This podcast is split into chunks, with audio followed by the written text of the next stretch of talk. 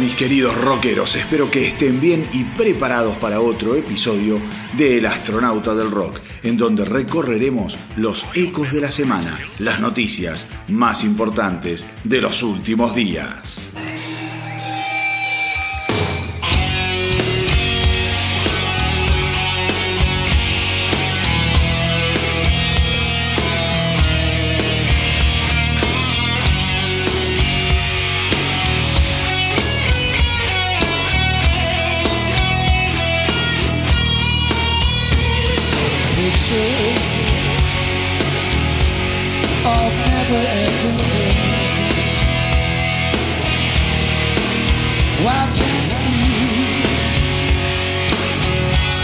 days he just me Locked inside me. Can't separate those feelings.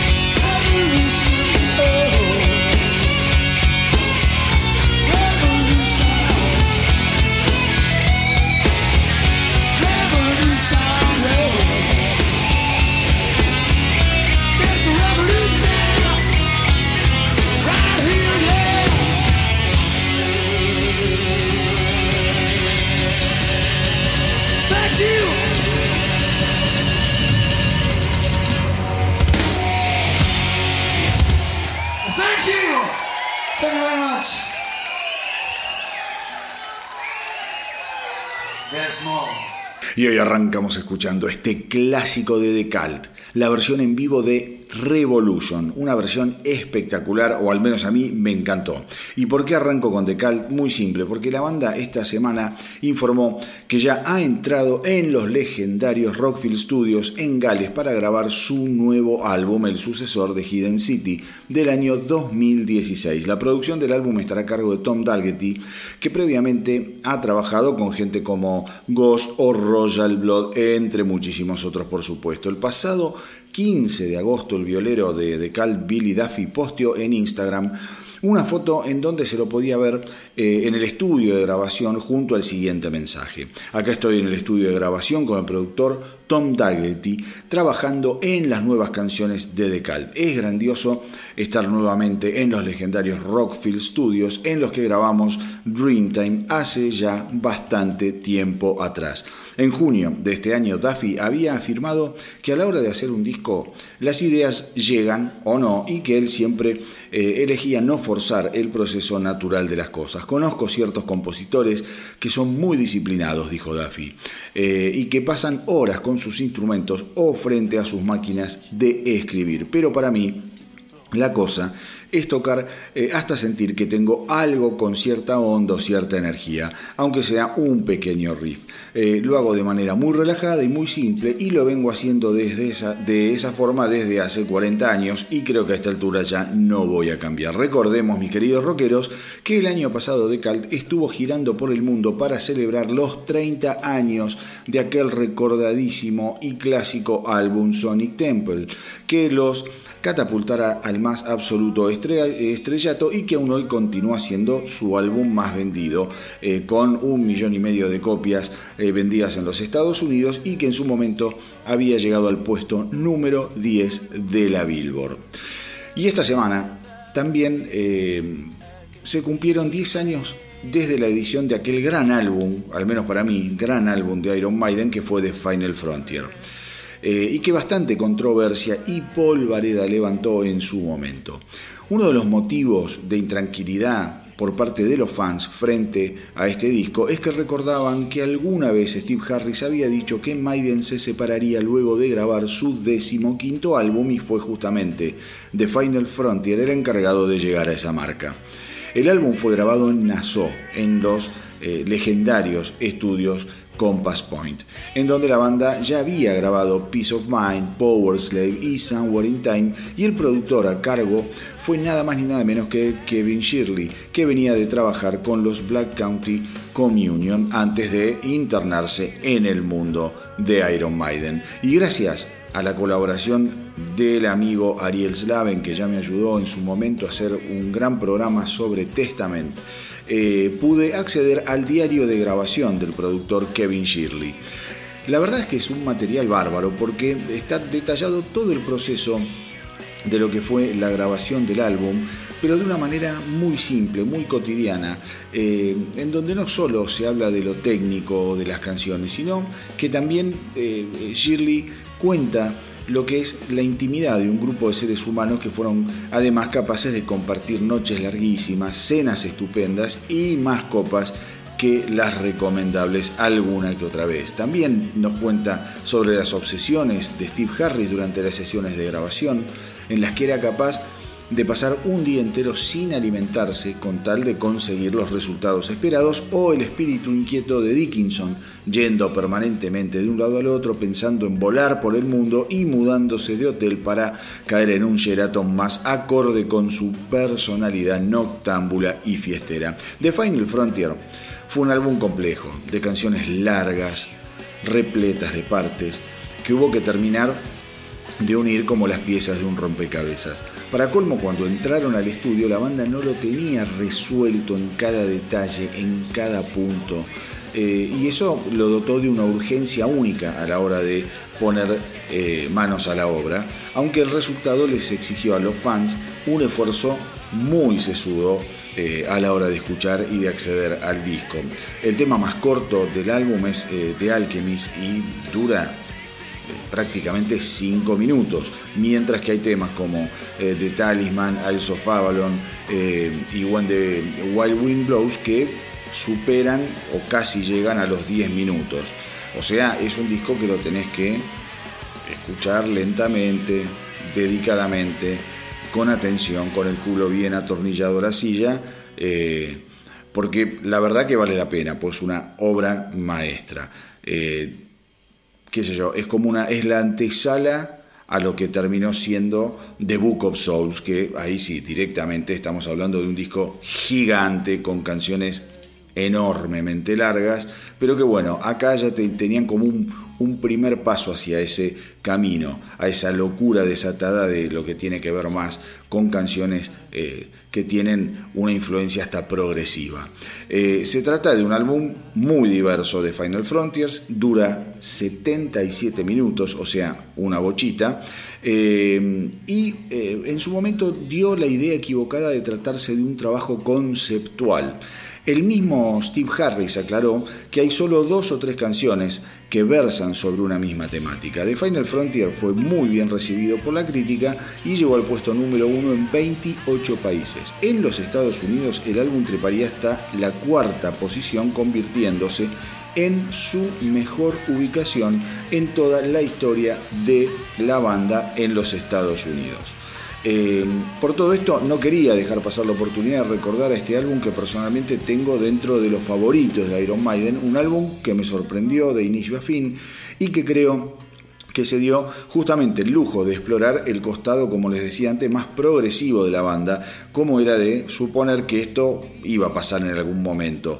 Eh, porque eh, los que escuchamos Maiden vamos viendo que hay una evolución o saltos en calidad eh, de, lo que es la composición a lo largo de los años. Como les dije antes, yo creo que The Book of Soul llegó a un límite de genialidad que veremos cómo lo superan, ojalá lo superen, porque es un disco realmente eh, hecho por seis maestros, es una locura.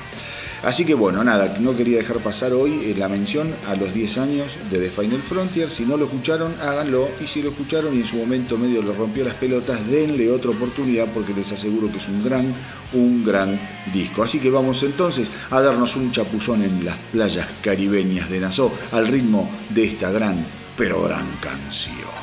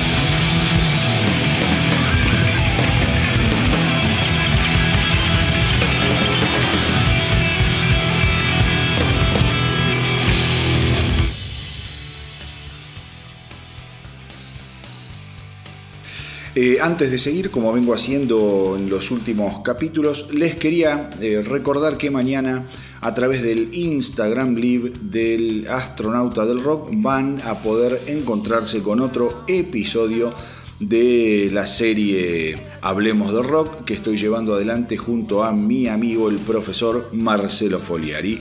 Y eh, en, en el que tratamos, digamos, en este ciclo de ir justamente hablando de distintas temáticas o distintos tópicos referidos al mundo eh, rockero.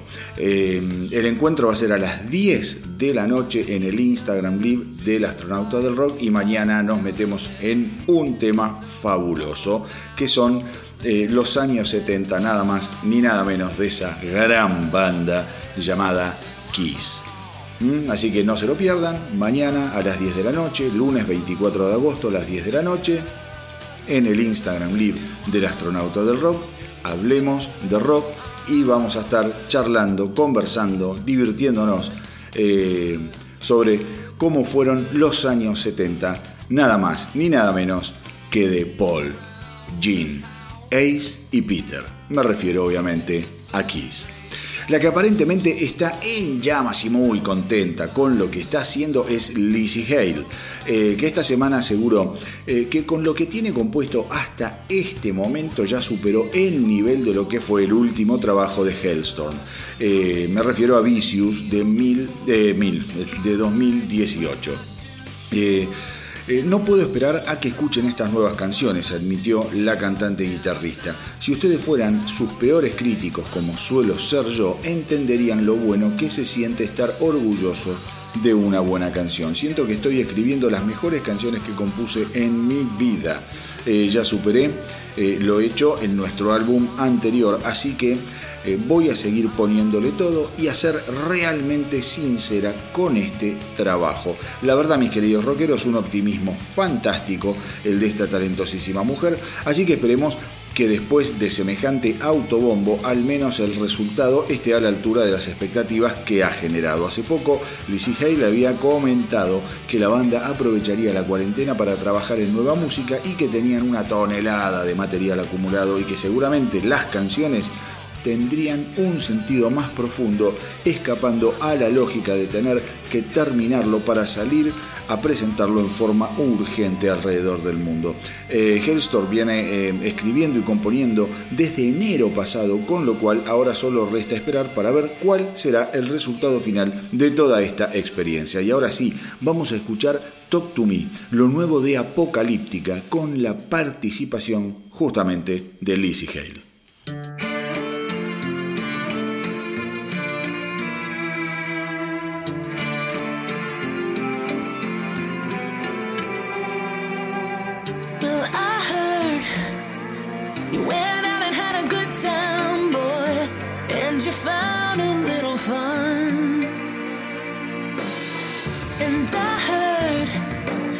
Looked fine, but the timing was wrong, and she wasn't the one. I was at the wrong time in the wrong place, and I had to hear a second hand. What can't you tell me to my face? Don't talk to me. Tell me how you feel.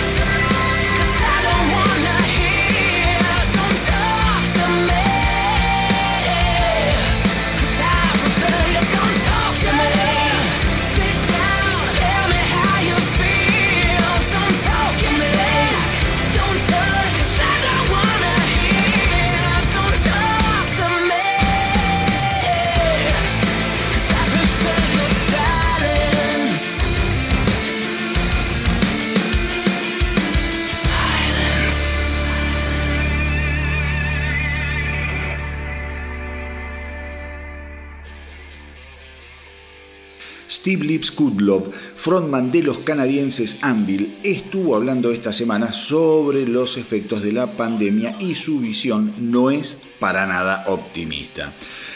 El mundo está patas para arriba, dijo Lips. No se puede hacer nada sin que uno esté preocupado. Estamos en un punto muy complicado y hay que ver cómo resulta todo, porque creo que los recitales van a ser la última cosa en volver si es que en algún momento vuelven. Pata púfete. Hay momentos en los que pienso eh, que este virus no se va a ir a ninguna parte y que lo inevitable va a suceder de todos modos. Nadie está a salvo y aquellos que sean vulnerables van a contagiarse y eventualmente muchos morirán pum para arriba. Y la única manera de tener eh, esto bajo control es que todos nos contagiemos como cualquier otra pandemia. Mi temor es que además esta pandemia se trate solamente de la primera de una sucesión de virus que nos van a obligar a permanecer encerrados. No veo al mundo volviendo alguna vez a lo que fue antes de todo esto. ¡Yupi! Eh, es una sensación espantosa. Tengo 64 años y no puedo pensar eh, a demasiado largo plazo. Es el mundo que les quedará a los más jóvenes. Yo no me retiré del mundo de la música, pero el mundo de la música se retiró de mí. Vamos a poder ver fútbol, hockey y básquet mucho antes que poder ver eh, un concierto en vivo. Creo que la gente ve a los deportes como algo más importante que la música y creo que la industria de los deportes definitivamente genera más dinero que el rock. Como verán mis queridos rockeros, el tipo está recontrabajoneado y tira una onda de mierda para todos lados. Esperemos que esté equivocado el loco este, al que yo quiero y admiro muchísimo, pero que lo veo para atrás totalmente. Eh, así que bueno, no todo es optimismo ni color de rosas para los músicos en este apestado planeta. Eh, así que bueno, nos podrán venir con opciones y alternativas de recitales vía streaming o de show respetando el distanciamiento social, pero está clarísimo que el pánico desatado por la pandemia va a ser muy difícil de desterrar. Podemos discutir días enteros sobre si estuvo bien la forma en que se encaró el tema o si sobre eh, actuamos un poco la cosa o nos hicieron sobreactuar un poco la cosa. Eh, pero lo que no se puede discutir es que el impacto eh, de las cuarentenas fue tremendo en todos los aspectos de la vida, hagas lo que hagas. Una pena para Anvil, que estaba con todas las pilas presentando su último y muy buen álbum, Legal at Last, pero si hay algo sobre lo que estos rockeros canadienses saben es justamente sobre la mala suerte, que como una mancha de petróleo los ha perseguido durante prácticamente toda su carrera.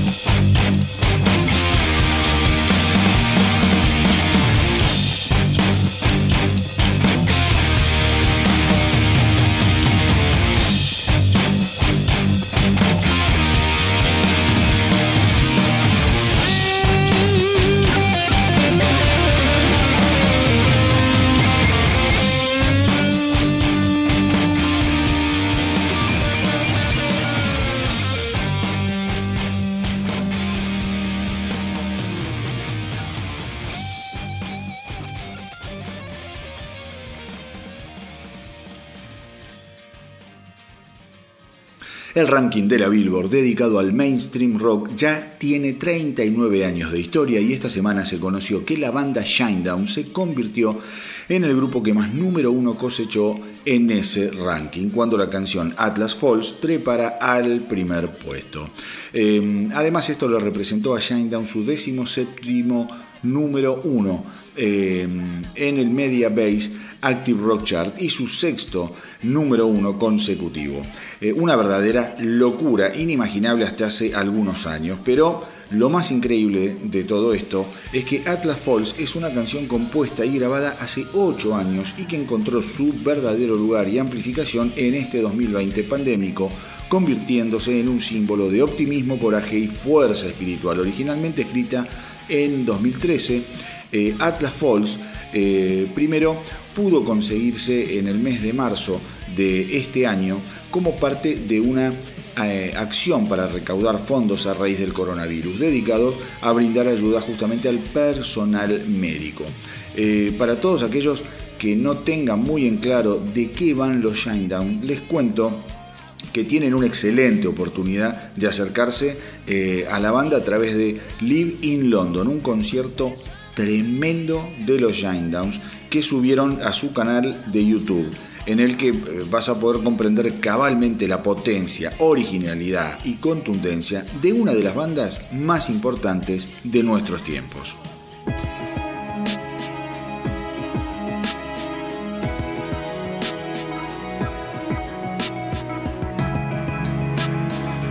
The always part of us, and gravity's never a friend. deciding on who we can trust, and finding a way to crescendo to the unknown. We'll never make it outside unless we unlock the past and future that we've left to die. For too long we've taken placebos, but the unknown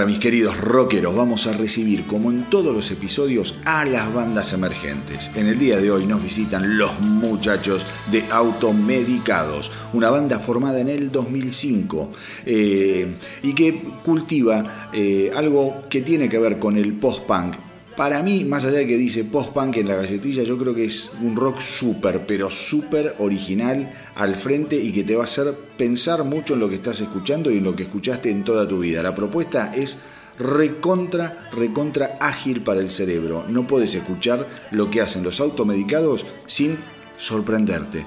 La verdad que me encantó. La banda está formada por Fernando Iluminato en voz y guitarra, Gabriel Abadía en eh, bajo y Gustavo Collado en batería. Gabriel Abadía de las manos de Filippi, Gustavo Collado, la sobrecarga, divididos, en fin, gente con unos galardones y unas cocardas ya bastante, pero bastante importante. Eh, a finales del 2008 se suma a la banda Juan Félix Coco Gisower, eh, quien fue durante 16, años el baterista de las manos de Filippi, siendo eh, él mismo uno de los miembros fundadores de dicha banda. Durante lo que es el verano del 2009, Fernando Illuminato tuvo el honor de ser invitado para acompañar a todos tus muertos como guitarristas en su gira atlántica y visitó el programa de radio del señor Flavio Cianciarulo, llamado El Enmascarado. Estamos hablando obviamente de Flavio de los Fabulosos Cadillacs. Eh, también en 2009 eh, los automedicados comenzaron a grabar el disco eh, Ticum Olam, que finalmente fue editado en 2014. El disco fue grabado en los estudios El Parral. En 2018 graban Cocofobia en el estudio Carnaby Guitars, acá en el barrio de Palermo, Buenos Aires, con la participación de la artista Sofía Novara eh, en Castañuelas como invitada. En 2019 ingresa eh, a la banda Gabriel Abadía, ex manos de Filippi, en bajos y coro. En diciembre de 2019 entran a grabar un set en vivo en los estudios Panda, que además se transmitió en directo vía streaming desde el estudio por primera vez en la historia de la banda y del estudio, o sea, un hito histórico. Em, así que bueno, este 2020 empezó con una gira por la costa atlántica eh, y la incorporación de Gustavo Collado, justamente que les decía de la sobrecarga y divididos, en la batería. Y que tenían pensado que iba a ser un año con muchas cosas nuevas y muchísimo nuevo material em, a grabar. Así que espero que lo estén haciendo una banda súper interesante que en su historia ha tocado con todos tus muertos, Masacre, Dos Minutos, eh, Leo García, en fin, eh, cuentos borgianos. Así que se los recomiendo, se llaman Automedicados, los van a encontrar obviamente en Spotify, en YouTube, así que eh, los pueden seguir también en Instagram y tienen una página oficial en Facebook. Em, como siempre les digo, visiten, tírenles buena onda, denles eh, su opinión y fundamentalmente escuchen, escuchen y escuchen a las bandas emergentes como el caso de los automedicados, eh, porque ya saben, al rock lo salvamos entre todos o no lo salva nadie. Así que bueno, eh, mi recomendación para este fin de semana es que después de escuchar lo que vamos a escuchar ahora de los automedicados, se metan en Spotify y empiecen a hurgar un poquito más en la historia de esta excelente banda. Como siempre eh, les digo, aquellos que tengan bandas, que sean solistas, no tienen más que mandarme todo lo que hacen a elastronauta del rock gmail.com. Anoten, el astronauta del rock gmail.com y desde acá les voy a dar una mano difundiendo la propuesta que estén haciendo. Ahora, sin más cháchara, vamos con automedicados y rápido boy.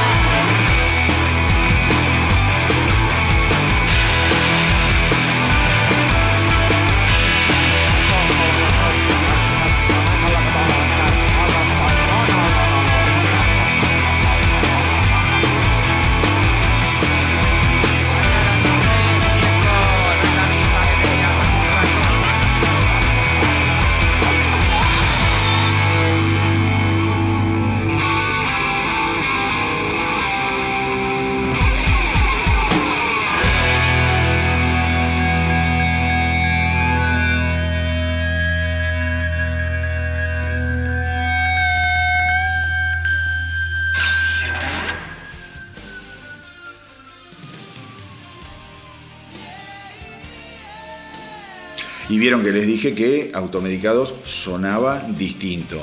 Vayan, escúchenlo porque se van a sorprender. Oídos inquietos, música inquieta.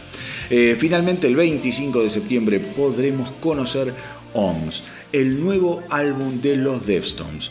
Eh, así las cosas, eh, OMS se convertirá en el noveno trabajo de esta exitosísima banda americana que viene dando señales de esta edición desde hace ya algún tiempo atrás. El álbum fue grabado en los estudios Henson de Los Ángeles, California y en los estudios Trainbreak de Washington. OMS es el primer álbum de los Deftones desde la edición del aclamado Gore del año 2016 y las expectativas son realmente altísimas. De acuerdo a declaraciones del cantante Chino Moreno, OMS eh, fue un álbum absolutamente colaborativo, aún más de lo que había sido Gore, en el que el guitarrista Stephen Carpenter prácticamente no había tenido mucho que ver ni eh, se había involucrado demasiado. Los Deftones han lanzado ya 8 álbumes hasta la fecha y han vendido más de 10 millones de copias a nivel mundial. La gira que tenían prevista para el 2020 junto a Gojira y Poppy ha quedado, por supuesto, suspendida a raíz de la pandemia global, con lo cual habrá que esperar a que todo se normalice para poder verlos nuevamente en vivo. Pero mientras tanto, vamos con este adelanto de los Deftones. Vamos justamente a escuchar OMS.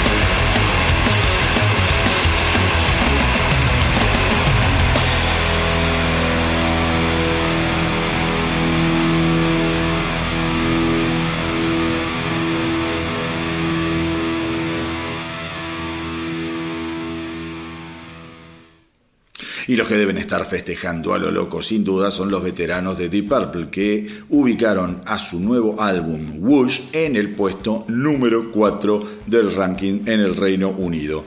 Eh, antes de seguir, loco, pónganse las pilas con los nombres de los discos. Los Deftones le ponen OMS, que se escribe O-H-M-S. Deep Purple le pone Whoosh W-H-O-O-S-H.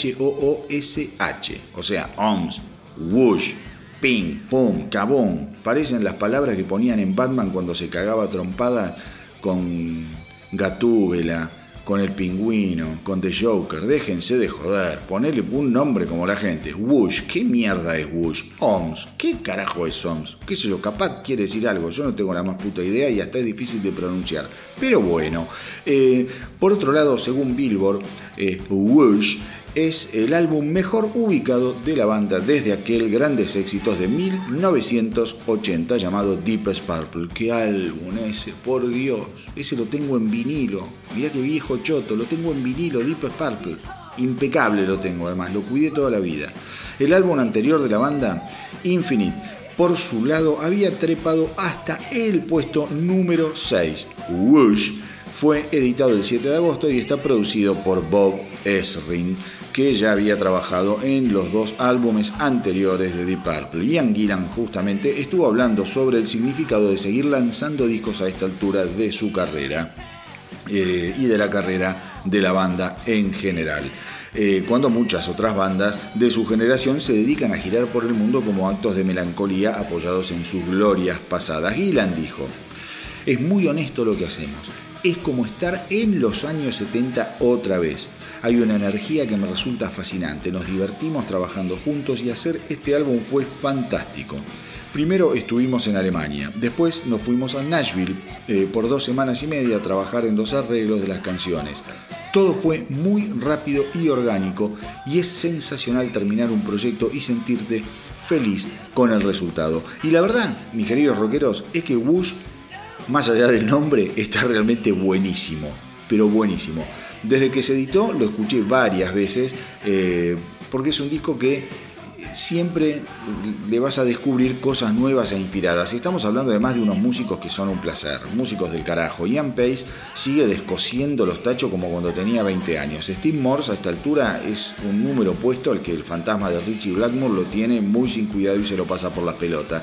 Gillan ha madurado como cantante y la voz de él ha madurado como solo los grandes cantantes pueden eh, hacer. Compositivamente es un álbum más cohesionado eh, que aquel eh, gran predecesor que fue Infinite y eso ya es mucho decir. Vos sentís que los tipos además de estar pelando se divierten. es un álbum divertido de escuchar.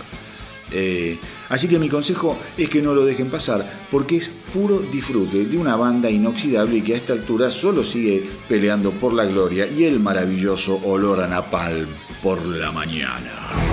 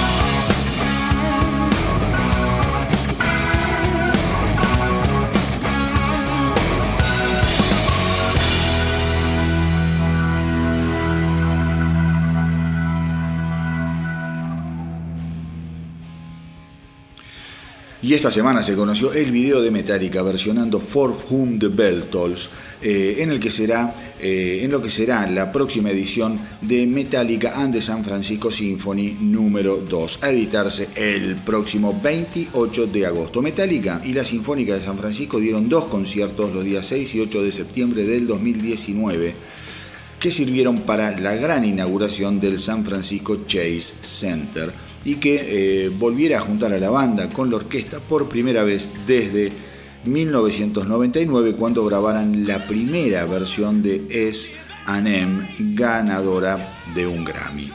Eh, los conciertos de septiembre del año pasado juntaron a los fans delirantes de todo el mundo, llegando a sumar 40.000 almas de 70 países diferentes, dejando en claro que hay muy pocas cosas que Metallica no pueda proponerse y lograr a la hora de captar la atención. La edición de esta segunda vuelta junto a la Sinfónica de San Francisco podrá conseguirse en diferentes formatos y promete ser un hito tanto en lo musical como en lo visual, captando más de dos horas de música interpretada por Metallica junto a un combo de casi 80 músicos en escena, dirigido por el legendario Michael Tilson Thomas. Así que ahora vamos a escuchar este nuevo adelanto de la segunda parte de Metallica and the San Francisco Symphony número 2. Vamos, por supuesto, con este clásico espectacular, For Whom the Bell Tolls.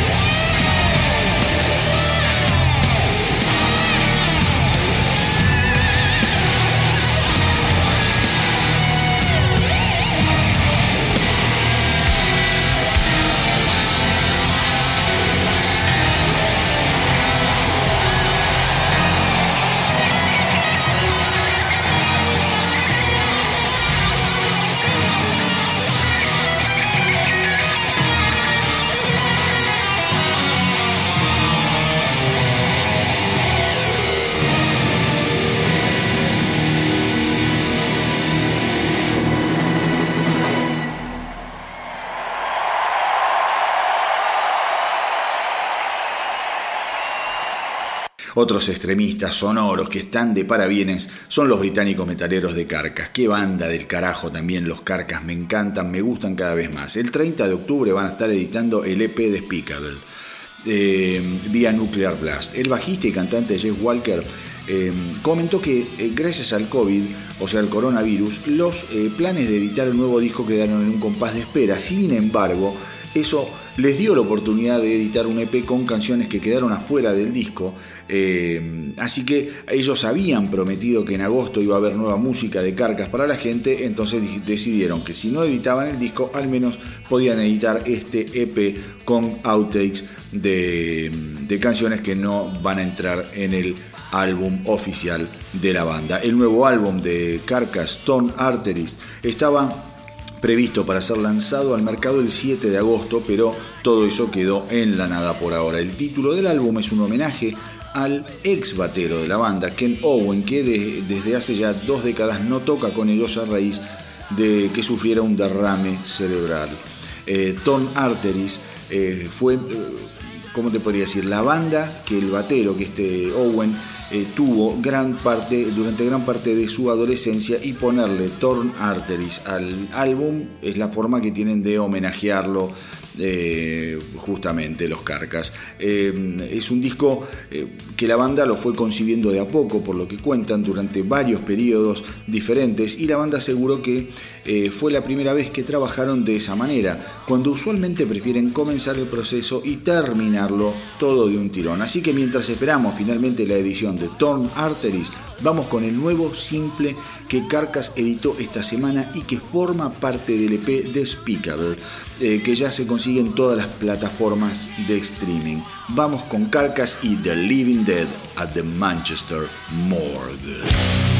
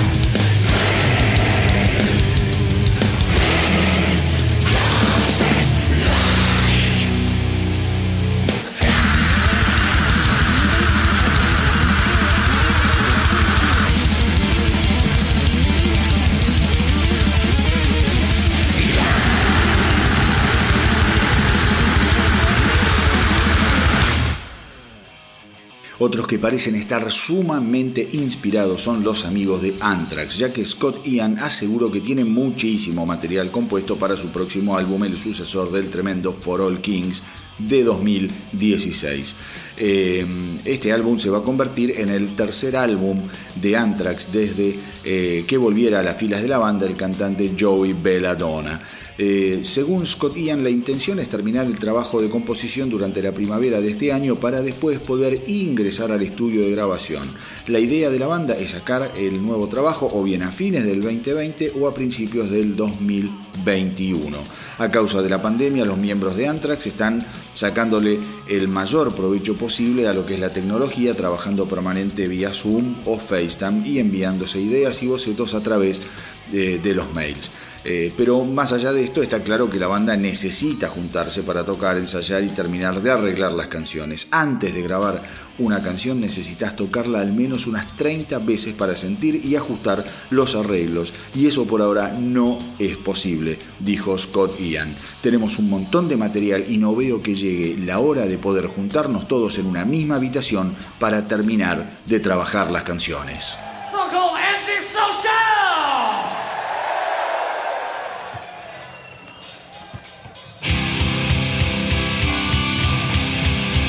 Knows what's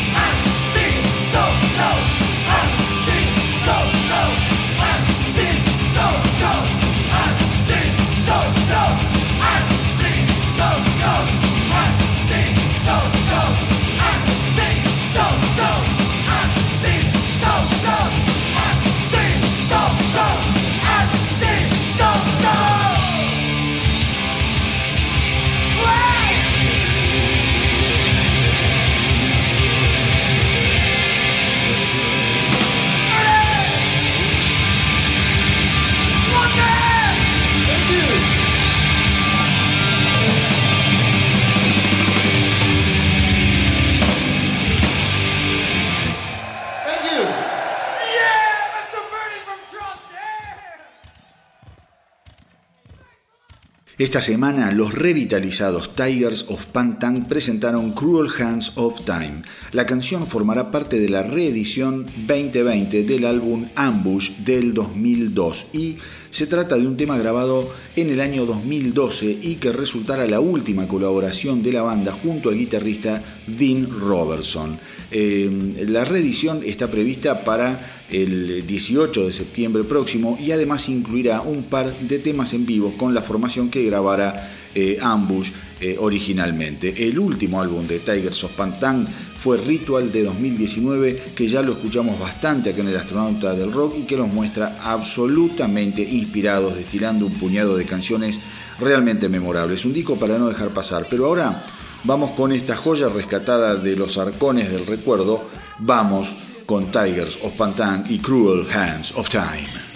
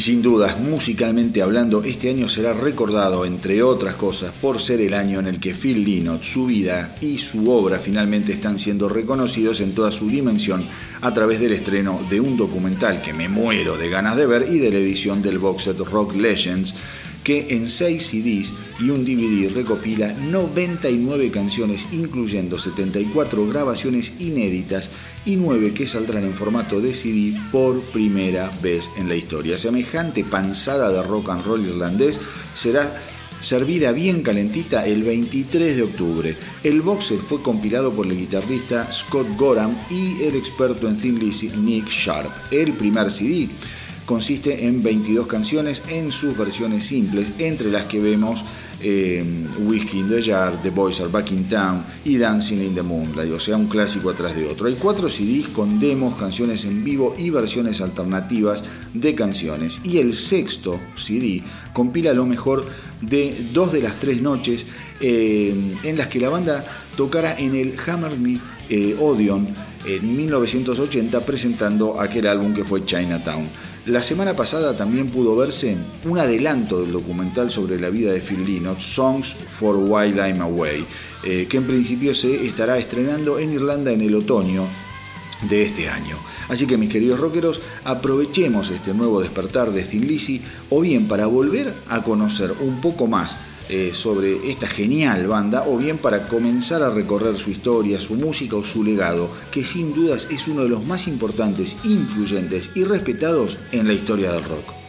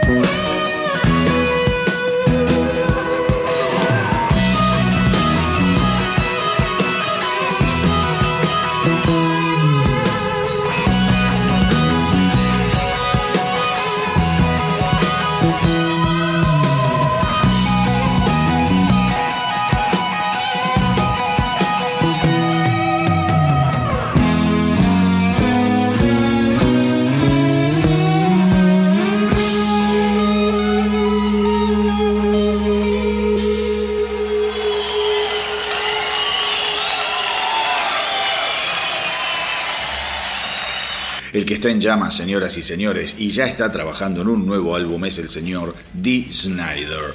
Eh, que contó que está volviendo al estudio de grabación para trabajar en el sucesor de For the Love of Metal, un álbum que recomiendo del año 2018 y en el que se lo ve rodeado de bestias y súper revitalizado a este cantante de la hostia.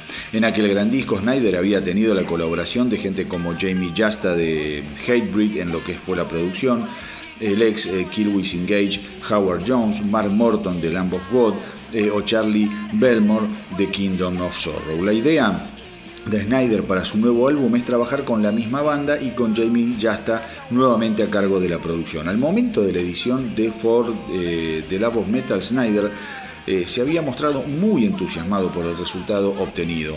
Había dicho, la verdad es que no esperaba lograr hacer un álbum así a esta altura de mi vida. Fue Jamie Jasta el que me propuso hacer un disco de rock contemporáneo y cuando le dije que para eso necesitaba primero conseguir un productor, él se ofreció de inmediato y al poco tiempo nos metimos en el estudio de grabación sin contrato discográfico ni nada y la gente simplemente comenzó a aparecer para sumarse al proyecto. Me asombró el entusiasmo y la excitación de todos estos músicos jóvenes por trabajar conmigo.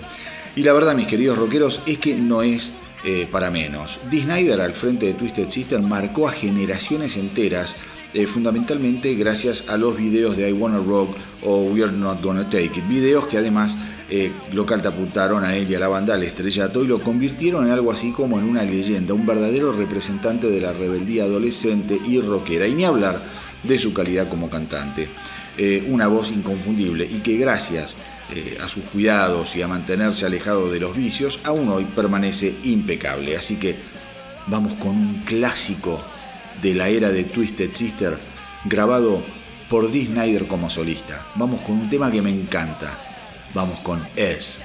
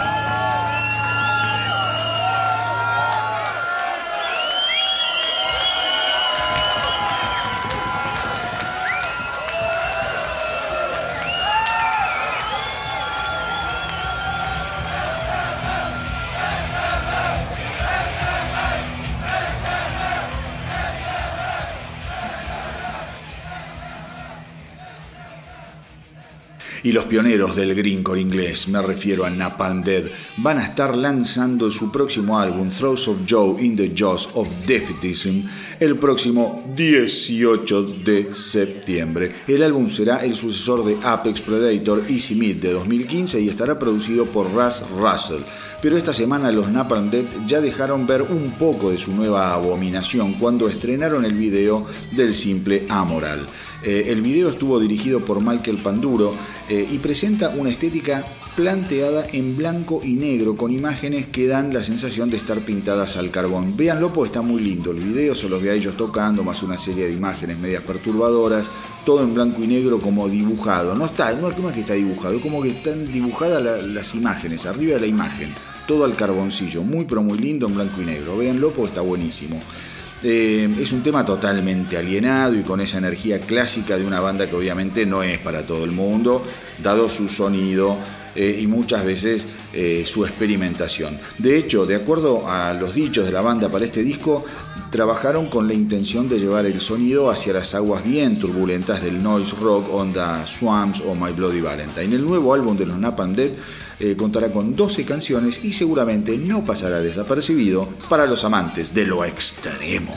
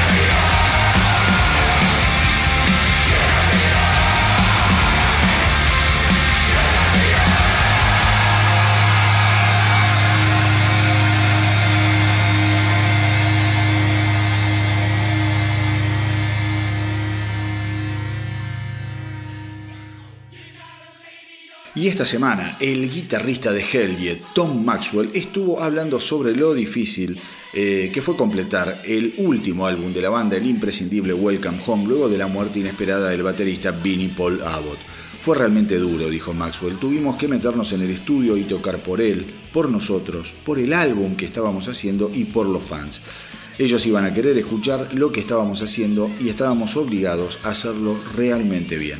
Aún hoy estamos devastados y no creo que sea una de esas cosas de las que podamos recuperarnos alguna vez. Cada vez que pienso en el futuro no puedo imaginarme cómo vamos a hacer para seguir adelante. Vini era mi persona a la hora de componer y todo lo hacíamos juntos y eso es irreemplazable.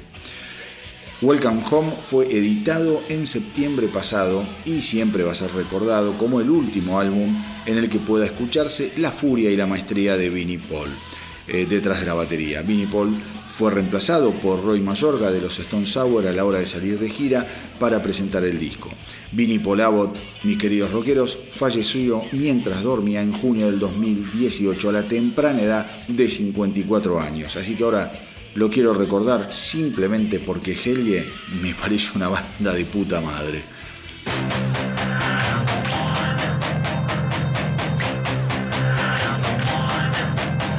I'm stumbling, I fall. With bloody hands and knees, I. When there's no one left to fault.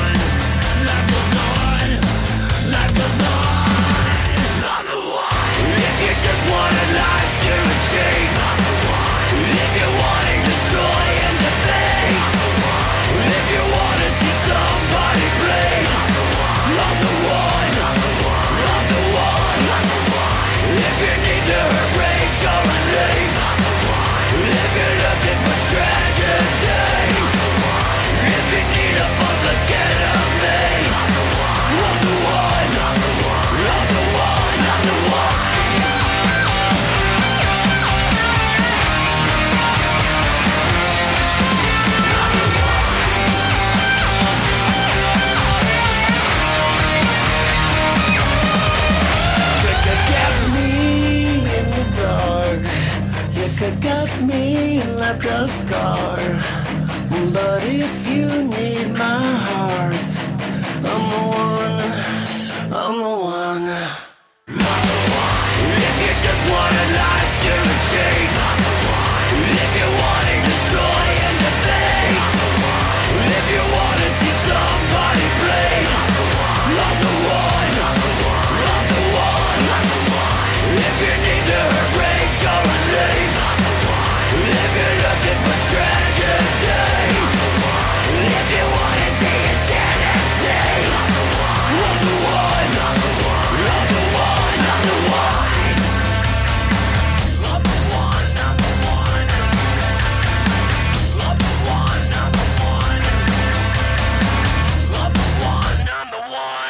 Y el último estreno del episodio de hoy viene de la mano del talentosísimo guitarrista eh, Steve Lukather, eh, un eterno genio de los Toto, que esta semana presentó el simple Run to Me con la participación de Ringo Starr en la batería, nada más ni nada menos. La canción fue compuesta por Lukather eh, y dos de sus compañeros en Toto, tecladista David Page y el cantante Joseph Williams, que además tiene una participación como cantante en esta nueva canción de Lukather. Run to Me será parte del álbum que Lukather estará editando en el año próximo y, eh, según el violero, la canción fue editada ahora porque encaja perfectamente en los tiempos que corren. Necesitamos canciones felices para un tiempo de mucha infelicidad, dijo el guitarrista. Cuando me junté con Joseph y David se dio una especie de inspiración colectiva entre los tres y fuimos capaces eh, de articular este mensaje de esperanza y con un tono musical que tiene muchísimo que ver con la música de los años 60 que me influyó en la juventud. Lucater además eh, es un miembro estable de la banda de Ringo Starr desde el año 2012 y dice que fue un honor tener la colaboración de Ringo en esta canción. Eh, en el curso de la última década nos hicimos muy amigos y viajamos por todo el mundo y es una bendición tener su talento al servicio de este tema. En cuanto al futuro de Toto, la banda se encuentra en un hiatus sin que esto eh, signifique necesariamente que hayan colgado los botines. Pero bueno, no importa. Ahora vamos a hablar de, de y vamos a escuchar Run To Me, una canción encantadora.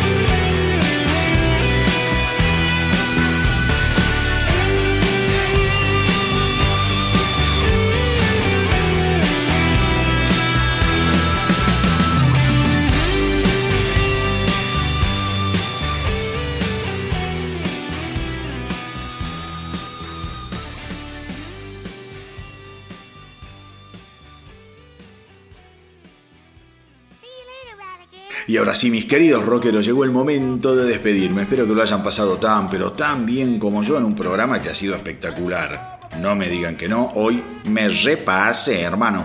Eh, y recuerden hacernos el aguante en Facebook, en Instagram y si tienen banda o son solistas, no dejen de mandarme lo que hacen, por favor, a elastronautadelrock.gmail.com. El astronauta del rock gmail.com y desde acá les voy a dar una mano para difundir lo que estén haciendo. Pero antes de que le terminen de bajar los huevitos a nuestra querida marioneta populista y se decida cortar los hilos con el más siniestro de los pasados, hoy me quiero despedir rindiéndole homenaje al maravilloso Frankie Banali, baterista de Quiet Riot que a los 68 años y después de pelear contra un cáncer de páncreas finalmente nos dejó este jueves pasado. Banali eh, había sido diagnosticado en abril del 2019 con un pronóstico de no más de seis meses de vida. Sin embargo, logró capear la situación durante casi un año y medio y continuó tocando la batería lo más que pudo. La idea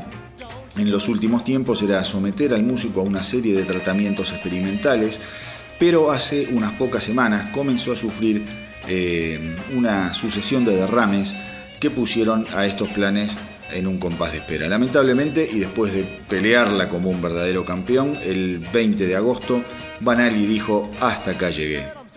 Una verdadera pena de un tipo que había logrado resucitar a los Quiet Riot en el año 2010, tres años después de la muerte del cantante Kevin Dubrow. El último disco de Quiet Riot fue Hollywood Cowboys del 2019 y hoy quería despedirme escuchando algo justamente de este álbum, el tema In the Blood. Como siempre les digo, hagan correr la voz para que nuestra tripulación no pare de crecer, a no desanimarse que prácticamente ya estamos rascando el fondo de la olla, así que mucho más abajo no vamos a poder caer. Cuídense mucho, que lo mejor está por llegar. Hasta la semanita que viene y que viva el rock.